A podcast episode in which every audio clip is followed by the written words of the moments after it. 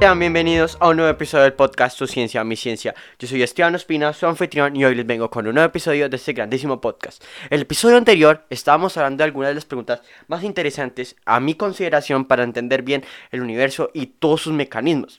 Las preguntas que tratamos en el episodio anterior fue la importancia de la materia oscura, qué es el bosón de Higgs y el campo y el mecanismo de Higgs, por qué el neutrino no tiene casi masa, ¿Qué es más peligroso? Si un agujero negro pequeño, más, o sea, masa pequeña o uno muy masivo como uno galáctico? ¿Existen los agujeros negros primordiales? ¿Qué es la radiación de Hawking? Y en ese episodio arrojé al aire por qué hay más materia que antimateria. Así que en este episodio retomaremos esas preguntas que ya solo nos faltan aproximadamente cuatro preguntas. Así que agárrate, siéntate y ponte cómodo o haz lo que quieras porque en este episodio hablaremos muy fuerte. Así que escucha, disfruta te comparte. Comencemos.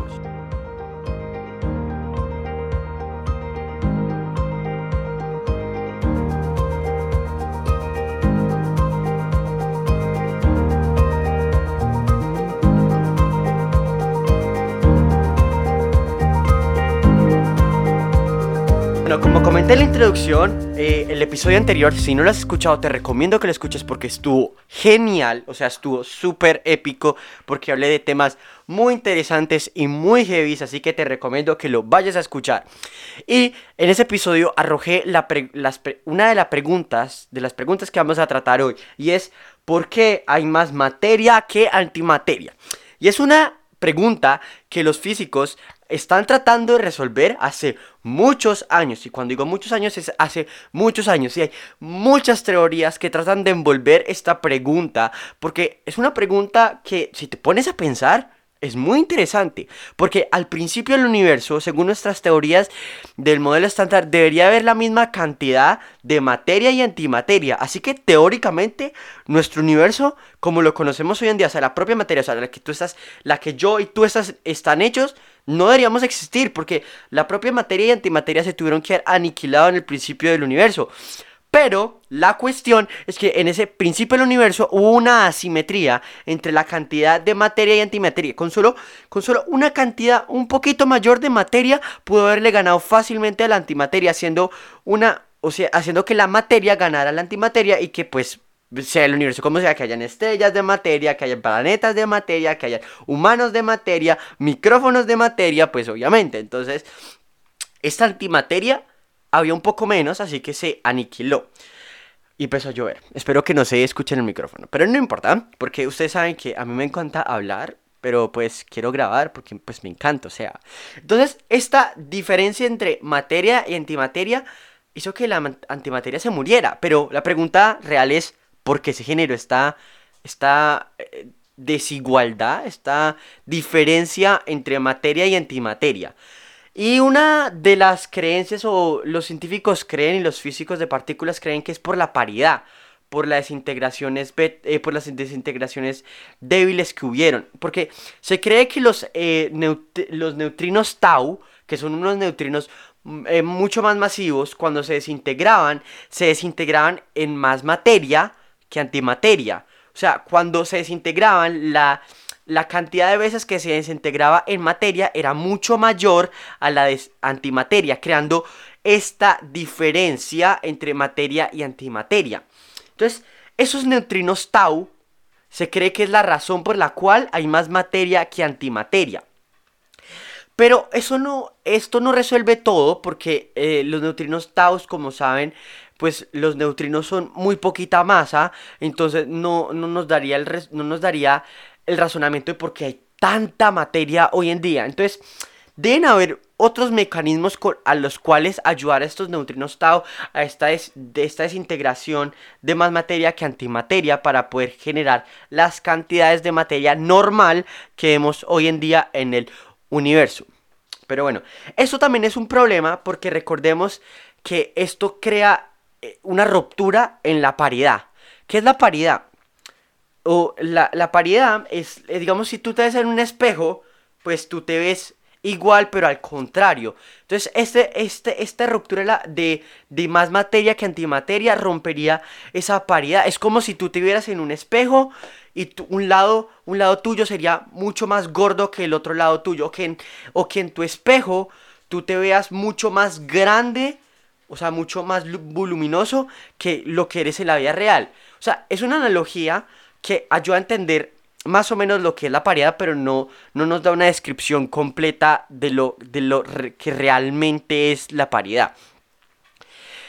y la paridad es, digamos, entonces, como les explicaba, la paridad es lo, debe ser igual. Entonces, como la paridad se rompe, entonces el espejo de la materia es la propia antimateria. Entonces el espejo del neutrón, del, es que el del electrón sería el positrón, pero al lado contrario. O sea, y el lado contrario en este caso sería su carga eléctrica, porque recordemos que la antimateria, el único número cuántico que está al contrario es la carga eléctrica. Así que un positrón tendría una carga positiva y un electrón tendría una carga negativa pues ahí entendiendo lo de la paridad, porque digamos, si tú, te, si tú alzas tu mano derecha, pues en tu espejo, si te corres para atrás, verás que sería como el izquierdo del espejo.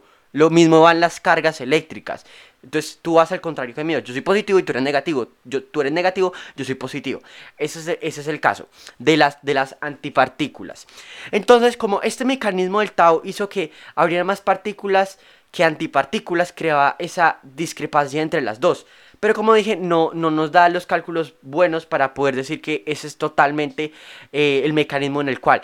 Hay otra teoría que dice que en el principio del universo, o sea, en el mismísimo principio, se crearon de hecho dos universos. No solo uno, sino dos.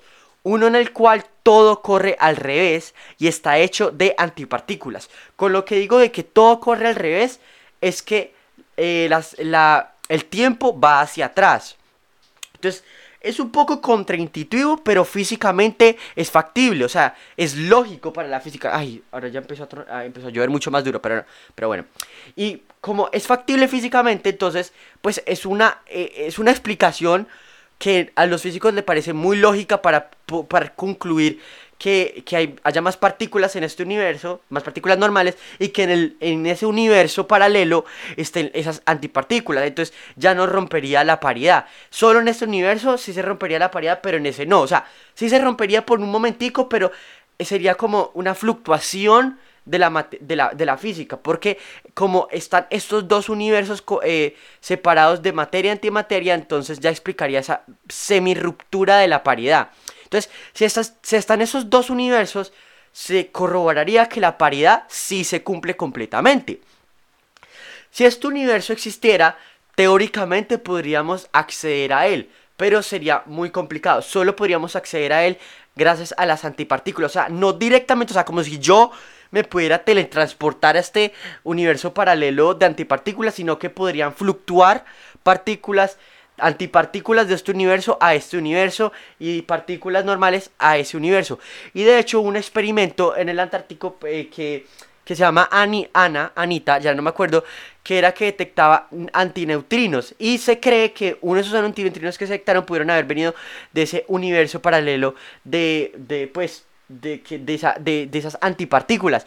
Pero se, ya se los datos bien y pues no, no hay, no, no están los datos suficientes para, para decir concretamente que haya venido de ese universo paralelo. Está la posibilidad porque no hay, no, hay ninguna cosa que prohíba que ese universo no exista, pero no hemos encontrado los datos suficientes para decir, taque, ese universo existe. Así que no podemos, no podemos, como siempre la física, hasta que no se compruebe que es cierto, no decimos que es cierto. Es una teoría. Bueno, así que ya saben por qué teóricamente hay más partículas que antipartículas. Y, un dato muy curioso, que de hecho es muy triste y o sea, es muy chévere y divertido al mismo tiempo, que eh, crear las antipartículas en nuestro universo, eh, o sea, un gramo de antipartículas, de antimateria, es el material más caro que existe, es como 83 billones de dólares. Ya les busco el dato exacto, porque es que es una locura la cantidad de materia. Espérenme un segundo. Un segundo. ¿Cuánto vale un gramo de antimateria? Porque es que de verdad es una locura la cantidad que vale. Eh, vale 100 mil millones de dólares por un gramo. Por un gramo. O sea, eso sería un billón estadounidense, pero en Colombia se le sería 100 mil millones de dólares. Un gramo de antimateria, o sea, es una locura la cantidad de plata que vale esa pendejada. Y las antipartículas que creamos aquí en nuestro, en nuestro planeta es en los aceleradores de partículas cuando hacemos chocar dos dos hadrones, como serían dos protones, dos neutrones, haciendo que se creen esas antipartículas. También se pueden generar cuando hay dos fotones de muy alta energía, porque acuérdense que mc al cuadrado podemos crear a partir de, energía, de energía del fotón, podemos crear partículas, o sea, la masa.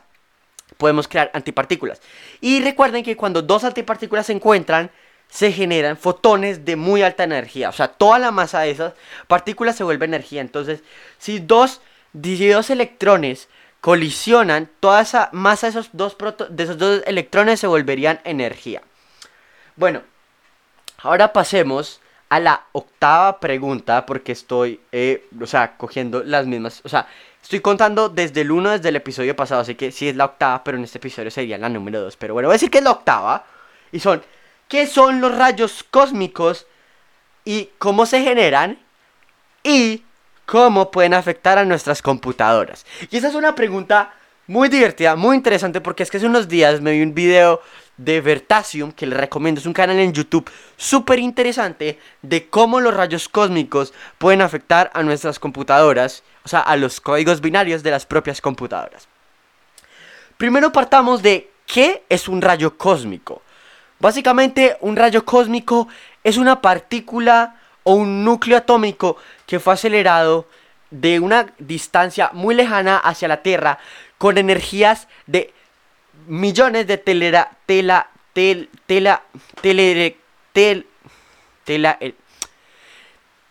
de tela, de trillones de electronvoltios, tele, teleelectronvoltios, telaelectronvoltios, gracias, eh, ahora sí me autocorregí, y son energías súper, súper grandes, o sea, son energías súper grandes para una partícula. Eso es lo que es básicamente. Ahora, ¿cómo se generan? No se sabe. Esa es la, la, razón, la respuesta sencilla. Hay teorías que tratan de decir cómo se generan. La que más se cree que es la correcta es que se crea en los cuásares de núcleos de cuásares o eh, núcleos activos de galaxias. Uy, pues pucha, ya empezó a llover muy duro. Voy a terminar esa pregunta y paro. Y en esas galaxias se crearon, eh, como hay tanta energía y tanta eh, tanto potencial gravitacional que se transfiere a, como lo dije en el episodio pasado, que vayan a verlo, a este campo gravitacional, acelera tremendamente a estas partículas y les manda una energía, un, una chorrada, literalmente, de energía y los acelera al 99.999% de la velocidad de la luz, dándoles una energía súper grande que cuando llegan a la Tierra pueden crear una cascada de partículas en nuestra atmósfera y de, de eso por eso se llaman rayos cósmicos porque cuando interaccionan con, las, con los átomos o las partículas de nuestras atmósferas crean una cascada de partículas que se desintegran se desintegran se vuelven a fusionar crean, eh, crean partículas antipartículas crean eh, taus crean crean neutrinos crean antineutrinos crean electrones crean antinelectrones crean una chorrada de antipartículas. De hecho esas, esos rayos cósmicos tienen millones de veces más energía que, que el propio acelerador, de, que el propio LHC de la Tierra. O sea, las propias fuentes naturales del universo como los rayos, como esos núcleos activos de galaxias o como los cuásares o como los, eh, como los eh, tázares, ¿cómo es que se llama? Es que hay uno que es cuásar y otro que es algo así, aceleran esas partículas son unas velocidades impresionantes. También hay otras teorías que dicen que pueden ser eh, estrellas de neutrones, que como ustedes saben, los pulsares, que son estrellas de neutrones con unos campos gravitacionales muy fuertes, pueden generar esas partículas, pero no tienen la energía suficiente para acelerarlas a las velocidades que vemos. Así que eh, ahí está como entre la mitad. O la otra podría ser que podría ser eh, fusiones de agujeros negros o colisiones de estrellas supermasivas o explosiones de supernova o kilonova o hipernova que podrían generar esta, esos, esos, esos rayos cósmicos de tan altísimas energías. Entonces, como saben, esto genera partículas, también puede generar electrones, protones, neutrones. Todo el modelo estándar de partículas puede ser creado ahí. Hasta bosones. Esos no los detectamos porque son muy difíciles de detectar y se integran y se desintegran de una, generando otras partículas. Porque en el mundo cuántico todo es posible. Es cuestión de probabilidad. No importa que sea una probabilidad muy pasita, muy poquita, puede pasar. Ahora sí, viniendo a la otra pregunta muy interesante de los rayos cósmicos es ¿Cómo puede afectar a nuestra tecnología que funciona con códigos binarios? Pues ustedes saben, pues espero que sepan, la verdad. Las computadoras funcionan con códigos binarios, que son unos y ceros o impulsos. Si hay un impulso es uno, si no hay nada es cero. Y los rayos cósmicos podrían generar un cambio en este código binario. O sea, por ejemplo, si hay, un código que diga 0010, podría ser que diga 0011. O sea, podría ser que ese último cero que no hay input haya un que, que, no haya nada, haya algo. O sea, generando una carga extra al sistema. De hecho, es muy chistoso porque si eh, hay, un, un, videoclip en internet de, de, un juego de Mario que, que el jugador estaba tratando de pasar un nivel y el Mario se saltó el nivel de una. Y lo que pasó y se estudió es que fue un rayo cósmico que cayó y alteró un poco el código binario, haciendo que el Mario subiera al otro nivel. Entonces, es muy chistoso y muy interesante porque puede afectar todos nuestros sistemas. Así que cada vez que tengas un problema tecnológico, algo raro por el estilo, probablemente sean los rayos cósmicos haciendo estragos en tu propia computadora. A la novena pregunta que es, ¿qué es un agujero blanco? Ahora eh, tenemos que explicar bien qué es un agujero negro. Recordemos que un agujero negro es cuando pasa el límite de densidad crítica. Eso quiere decir que la masa, digamos cualquier masa, podría volverse teóricamente en un agujero negro. Lo único que predispone a esta masa a volverse en un agujero negro es que la confines en un radio suficientemente pequeño para generar esa singularidad. O sea, que ese, esa masa crítica esté en un radio tan pequeño que se vuelva una singularidad. O sea, teóricamente rompería el propio espacio-tiempo creando un agujero blanco. Esto haría que tenga un pool gravitacional negativo, haciendo que las cosas se acerquen hacia él, o sea, atrayéndolas, como si tú estuvieras, como si tú pudieras tener una cuerda hacia alguien y empezaras a jalarlo hacia ti. Así que tiene un pool gravitacional, lo mismo que el Sol. Si tú pones algo suficientemente cerca del Sol y lo tiras rectamente hacia el Sol, él pegará hacia el Sol. Pero un agujero blanco es totalmente lo contrario de un agujero negro. Y teóricamente un agujero, un agujero blanco es un agujero negro que está yendo atrás en el tiempo. O sea que su, su, ¿cómo se llama esto? Su entropía está al revés. O sea, todo el material que está cayendo hacia él realmente no está cayendo, sino que está siendo expulsado del agujero blanco. En vez de traer material hacia adentro, hacia su singularidad, su singularidad saca material de ese agujero blanco. Pero el problema con esos agujeros blancos es que no podríamos verlos directamente, ya que teóricamente se evaporarían por, este eh, por, eh, por sacar este material se evaporaría súper mega rápido, en centésimas de segundos. Así que no lo podríamos ver observacionalmente, solo podríamos ver el rastro o la emisión que dio ese agujero blanco, pero no podríamos verlo directamente, como fue AM87. Y tampoco podríamos ver los efectos gravitacionales ese agujero blanco, porque como da una, o sea, no podríamos ver algo orbitando alrededor de ese agujero blanco, porque como su gravedad es positiva, hace como lo mismo que la, que la expansión del universo, saca cosas de él, tiene una gravedad positiva. Así que básicamente eso es un agujero blanco. Teóricamente existe, pero observacionalmente nunca hemos visto uno y unos, muchos científicos y teóricos de la relatividad son muy escépticos acerca de los agujeros blancos. Eh, y la última pregunta es la siguiente. ¿Por qué los objetos microscópicos del tamaño de un átomo o menos se comportan a veces como una onda? ¿Y por qué los objetos macroscópicos, por ejemplo, como una almohada, se comportan como un objeto sólido que podemos definir su posición y no se comporta como una onda? Y eso es una pregunta que a mucha gente le dificulta explicar, pero es muy fácil de, de explicar realmente. Y eso tiene que ver mucho con la física cuántica. En la física cuántica tenemos la teoría de, pues, la teoría de la onda de Schrödinger que describe la probabilidad de una partícula o su probabilidad de estar en una posición o en otra. También tiene que ver también el principio de incertidumbre de Heisenberg. Entonces, si tú calculas la onda de una partícula va a ser mucho más grande que la propia partícula. O sea, su contribución de la onda va a ser mucho mayor a la propia partícula. Pero si tú calculas la onda de una, de una almohada, por ejemplo, va a ser mucho más pequeña comparada a la almohada. O sea, una almohada teóricamente se puede comportar como un objeto cuántico.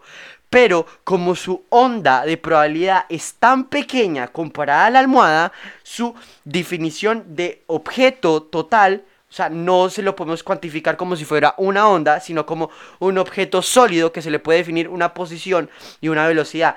Al contrario de una partícula, porque esa partícula tiene una onda mucho mayor y a las ondas no se les puede definir esa posición y esa, esa posición y esa velocidad el momento y la posición.